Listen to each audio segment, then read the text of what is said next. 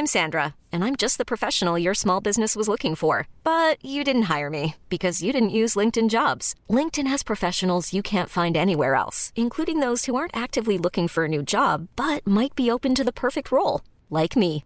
In a given month, over 70% of LinkedIn users don't visit other leading job sites. So if you're not looking on LinkedIn, you'll miss out on great candidates like Sandra. Start hiring professionals like a professional. Post your free job on linkedin.com/achieve today.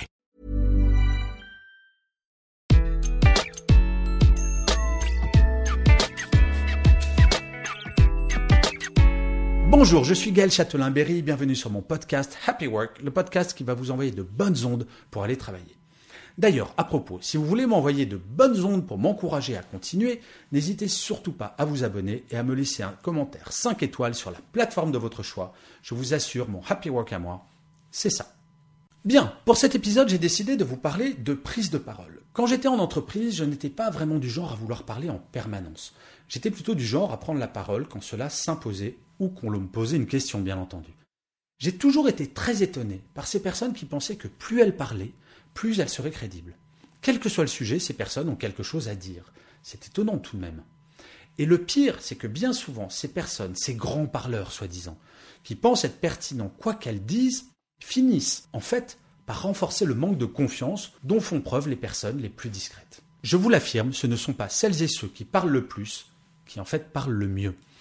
En entreprise, vous le savez, il s'agit d'être efficace et pertinent. Quand j'étais manager, j'ai toujours préféré les collaborateurs et collaboratrices qui parlaient peu, mais qui parlaient à bon escient par rapport à ceux qui parlaient pour ne rien dire ou qui s'écoutaient parler. Bref, dans une réunion, si vous n'osez pas prendre la parole alors que vous avez quelque chose de pertinent à dire, posez-vous la question suivante. Pourquoi êtes-vous dans cette réunion? Est-ce que c'est pour faire plante verte? Est-ce que c'est pour passer le temps? Est-ce que c'est pour vous faire plaisir? Non. Si vous êtes invité dans une réunion, c'est parce que ce que vous avez dans la tête, dans votre cerveau, est potentiellement utile pour le groupe.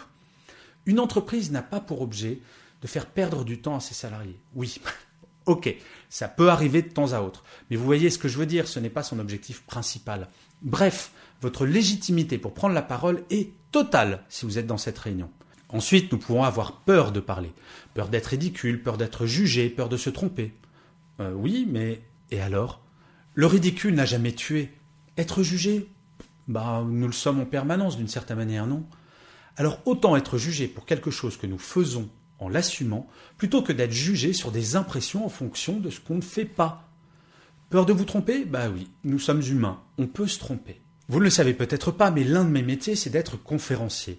Avant la pandémie, il m'arrivait très souvent de me trouver face à des salles avec plusieurs centaines de personnes et de bafouiller ou d'oublier mon texte. Eh bien, je vais vous donner un secret que j'ai appris grâce à ma formation de musicien. En improvisation de jazz, quand on fait une fausse note, au lieu de s'arrêter de jouer, on utilise cette fausse note pour créer quelque chose de totalement nouveau et original. Eh bien, quand on se trompe en parlant en public, c'est exactement la même chose. C'est un jeu. Si vous bafouillez sur un mot, vous avez peur que les autres se moquent de vous. Eh bien, commencez par rire de votre erreur, comme le pianiste de jazz le ferait avec sa fausse note. Et les personnes en face de vous, au lieu de rire de vous, vont rire avec vous. Je parle beaucoup en public depuis des années, depuis que j'ai commencé ma carrière, en fait, il y a ben, un peu plus de 30 ans en tant que commercial. Eh 30 ans.